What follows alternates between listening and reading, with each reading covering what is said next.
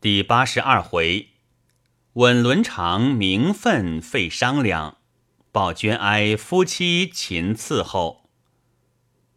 某观察听重庆道述了一遍领事的话，不觉目定口呆，作声不得。歇了半晌，才说道：“哪里有这个话？这是我在上海认识了一个宁波朋友，名叫石春福，他告诉我的。”他是个老洋行买办，还答应我合作这个生意。他答应购办机器，叫我担任收买煤金。此时差不多机器要到上海了，我想起来了，这是那领事妒忌我们的好生意，要轻轻拿一句话来吓退我们。天下事谈何容易？我来上你这个当。重庆道道，话虽如此。阁下也何妨打个电报去问问，也不费什么。某观察道：“呃，这个倒使得。”于是某观察别过重庆道，回来打了个电报到上海给石春福，只说没金办妥，叫他速运机器来。去了五六天不见回电，无奈又去了一个电报。并且预付了付电费，也没有回电。这位观察大人急了，便亲自跑到上海找着了石春甫，问他缘故。春甫道：“这件事我们当日不过谈天谈起来，彼此并未订立合同。谁叫你冒冒失失就去收起煤金来呢？”某观察道。这个要去问起来看，我也不过听的一个广东朋友说的这么一句话罢了。若要知道详细，除非再去找着那个广东人。某观察便催他去找，找了几天，那广东人早不知道哪里去了。后来找着了那广东人的一个朋友，当日也是常在一起的。石春甫向他谈起这件事。细细的拷问，方才悟过来。原来当日那广东人正打算在清江开个榨油公司，说的是榨油机器。春府是宁波人，一边是广东人，彼此言语不通，所以误会了。大凡谈天的人，每每喜欢加点装点。等春府与某观察谈起这件事时，不免又说的神奇点儿，以致弄出这一个误会。春福问得明白，便去回明了某观察。某观察这才后悔不迭，不敢回四川，就在江南地方谋了个差事混起来。好在他是明保过人才的，又是个特指班道台，督府没有个看不起的。所以得差事也容易，从此他就在江南一带混住了。说到这里，客栈里招呼开饭，便彼此走开。我在宜昌耽搁了十多天，到伯父处去过几次，总是在客堂里或是花厅里坐，从不曾到上房去过。然而上房里总像有内卷声音。前几年在武昌打听，便有人说我伯父带了家眷到了此地，但是一向不曾听说他续弦。此时我来了，他又不叫我进去拜见，我又不便动问，心中十分疑惑。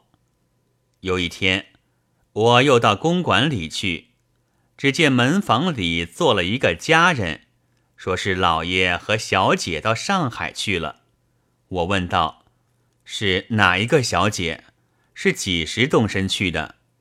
那家人道：“就是上前年来的刘三小姐，前天动身去的。”我看那家人生得轻佻活动，似是容易探听说话的，一向的疑心，有意在他身上打听打听这件事情。便又问道：“此刻上房里还有谁？”一面说着，一面往里走。那家人跟着进来，一面答应道：“此刻上面卧房都锁着，没有人了，只有家人在这里看家。”我走到花厅里坐下，那家人送上一碗茶。我又问道：“这刘三小姐到底是个什么人？在这里住了几年？你总该知道。”那家人看了我一眼，歇了一歇，道：“怎的直少爷不知道？”我道：“我一向在家乡没有出来，这里老爷我是不常见的，怎能知道？”那家人道：“三小姐就是舅老爷的女儿。”我道：“这更奇了，怎么又闹出个舅老爷来了呢？”那家人道：“那么说，直少爷是不知道的了。舅老爷是亲的，是叔的，家人也不得而知。一向在上海的，一想是直少爷向未见过。”我听了更觉诧异。我向在上海，何以不知道有这一门亲戚呢？因答他道：“我可是未见过。”那家人道：“上前年，老爷在上海玩了大半年，天天和舅老爷一起。”我道：“你且不要说这些，舅老爷住在上海哪里？是做什么事的？”那家人道：“那时候家人跟在老爷身边伺候。”舅老爷公馆是常去的，在城里叫个什么家弄，呃，却记不清楚了。那时候正当着什么衙门的帮审差呢。我回头细细一想，才知道这个人是自己亲戚，却是伯父向来没有对我说过，所以一向也没有往来。直到今日方知，真是奇事。尹又问道。那三小姐跟老爷到这里来做什么？这里又没个太太招呼。那家人道：“这个家人不知道，也不便说。”我道：“有什么要紧？你说了，我又不和你搬弄是非。”那家人道：“呃，为什么要来？呃，家人也不知道，只是来的时候，三小姐舍不得父母。”哭得泪人一般，他家还有一个极忠心的家人叫胡安，送三小姐到船上，一直抽抽噎噎的背着人哭，只等船开了，他还不曾上岸，只得把他载到镇江，才打发他上岸，等下水船回上海去。我听了不觉十分纳闷，怎么说了半天？都是些不痛不痒的话，内中不知到底有什么缘故。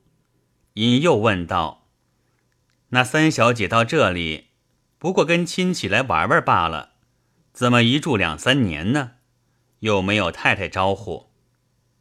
那家人道：“这个家人不知道。”我道：“这两三年当中，我不信老爷可以招呼得过来，就是用了老妈子。”也怕不便当。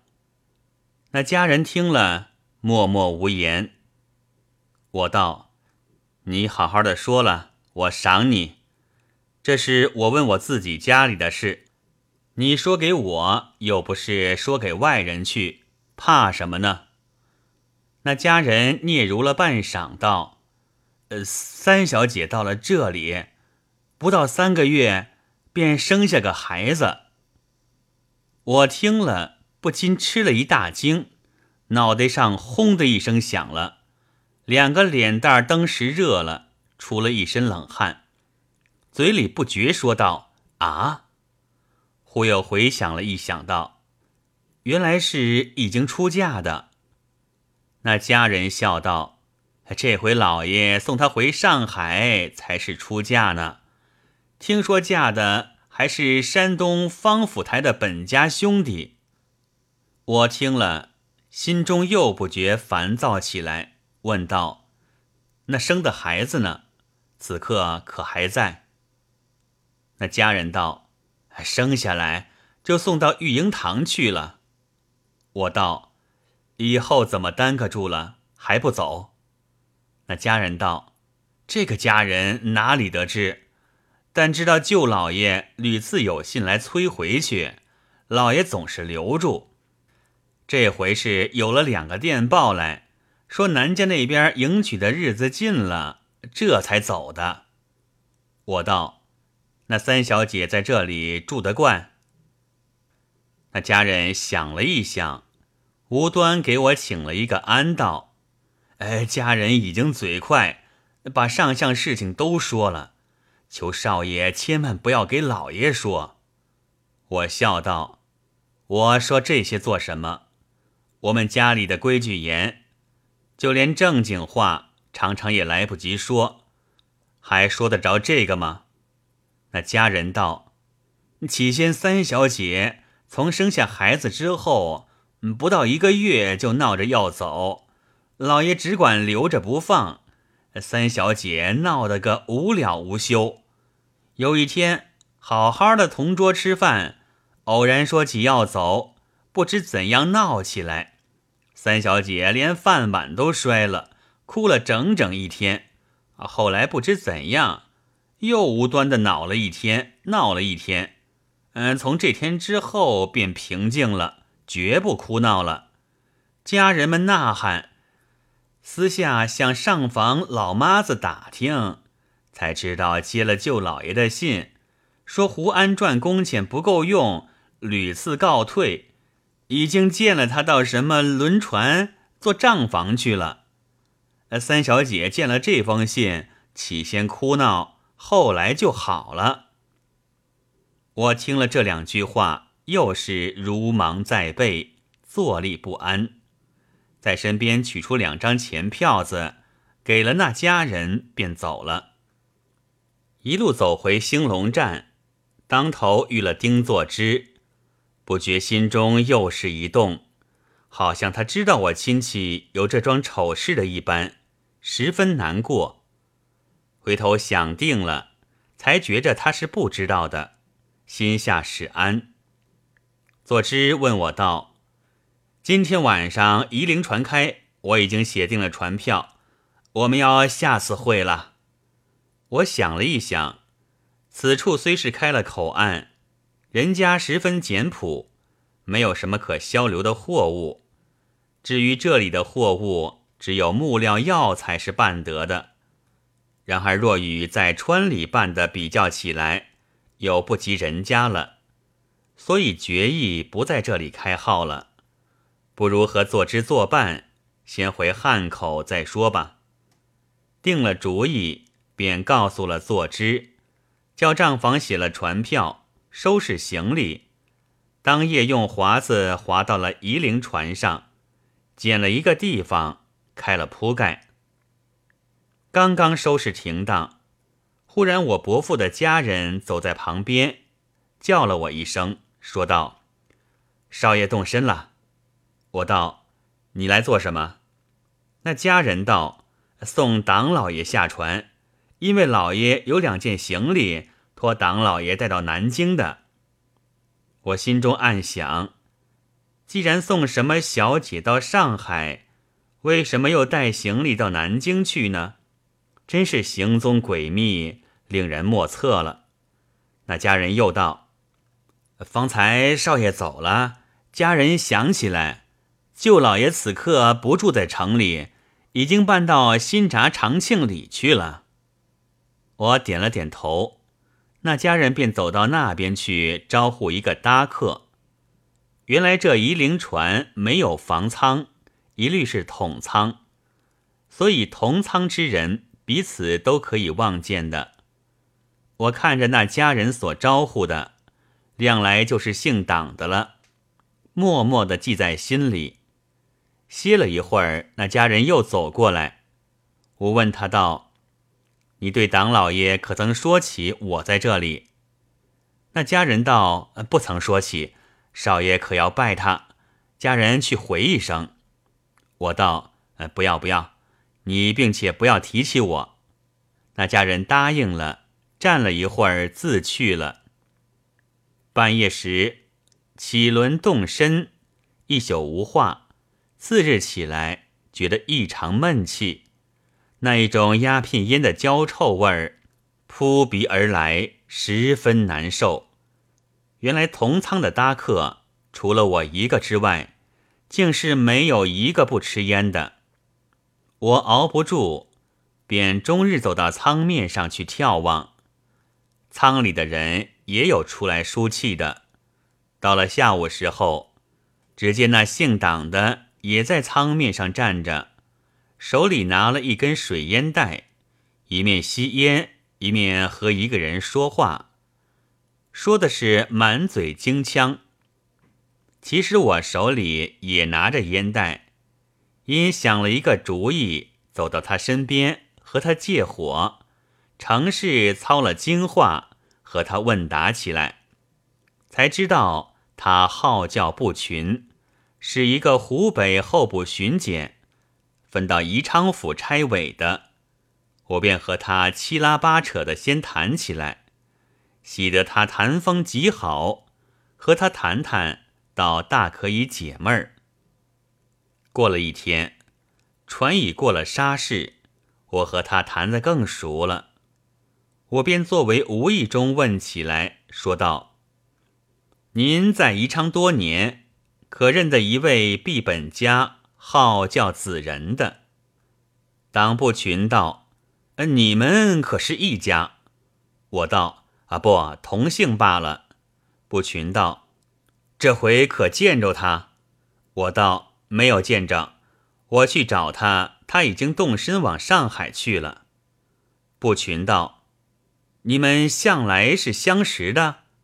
我道：“从先有过一笔交易。”赶后来结账的时候，有一点找零没弄清楚，所以这回顺便的看看他。其实没什么大不了的事情。不群道，您再过两个月到南京大香炉陈家打听他，就打听着了。我道，他住在那边吗？不群道，啊不，他下月续弦，娶的是陈府上的姑娘。我听了这话，不觉心下十分怀疑，因问道：“他既然到南京续娶，为甚又到上海去呢？”不群笑道：“他这一门亲已经定了三四年了，被他的情人盘踞住他，不能迎娶。他这回送他情人到上海去了，回来就到南京娶亲。”我听了这话，心里兀的一跳，又问道：“这情人是谁？为甚老远的要送到上海去？”不群道：“他情人本是住在上海的，自然要送回上海去。”我道：“是个什么样人？”不群道：“呃，这个不便说他了。”我听了这话，也不便细问。也不必细问了。忽然，不群仰着脸，哈哈的笑了两声，自言自语道：“料不到今儿晚儿人伦上都有升迁的，好好的一个大舅子升做了丈人。”我听了这话，也不去细问，胡乱谈了些别的话，敷衍过去。不一天，船到了汉口。各自登岸，我自到号里去，也不问党部群的下落了。我到了号里之后，照例料理了几条账目，歇了两天。管事的吴作游便要置酒为我接风。这吴作游是季之的本家叔父，一向在家乡经商，因为季之的意思要将自己所开各号。都要用自己人经营，所以邀了出来，派在汉口已经有了两年了。当下作游约定明日下午在一品相请我，我道：“这又何必呢？我是常常往来的。”作游道：“明日一则是吃酒，二来是看迎亲的登船，所以我愈早就定了靠江边的一个座儿。”我们只当是看登船罢了。我道：“是什么人迎亲？有多少登船？也值得这么一看。”左游道：“阔得很呐，是现任的镇台娶现任府台的小姐。”我道：“是什么镇台娶什么府台的小姐，值得那么热闹？”左游道：“是云阳镇娶本省府台的小姐，还不阔吗？”我摇头道：“我与这里官场踪迹都不甚了了，要就你告诉我，我才明白呢。”左游道：“你不厌烦，我就一一告诉你。”我道。你有本事说他十天十夜，我总不厌烦就是了。左游道：“如此，我就说起来吧。这一位云阳总镇姓朱，名叫阿狗，是福建人士。那年有一位京官新放了福建巡抚，是姓侯的。这位侯忠诚是北边人，本有北边的嗜好。”到了福建，闻说福建恰有此风，那真是投其所好了。及至到任之后，却为官体所拘，不能放肆，因此心中闷闷不乐。到任半年之后，忽然他签押房里所糊的花纸没坏了，便叫人重裱，叫了两个裱糊匠来裱了两天。方才裱得妥当。到了第二天下午，两个裱糊匠走了，只留下一个学徒在那里收拾家伙。这位侯忠诚进来查看，只见那学徒生得眉清目秀，唇红齿白，不觉动了怜惜之心，因问他姓甚名谁，有几岁了？那学徒说道：“哎小人姓朱。”名叫阿狗，人家都叫小的做猪狗。今年十三岁。侯忠诚见他说话伶俐，更觉喜欢，又问他道：“你在那裱糊店里赚几个钱一月？”猪狗道：“不瞒大人说，小的们学生意是没有工钱的。到了年下，师傅喜欢，便给几百文鞋袜钱；若是不喜欢，”一文也没有呢。侯忠诚眉花眼笑的道：“既是这么样，你何苦去当徒弟呢？”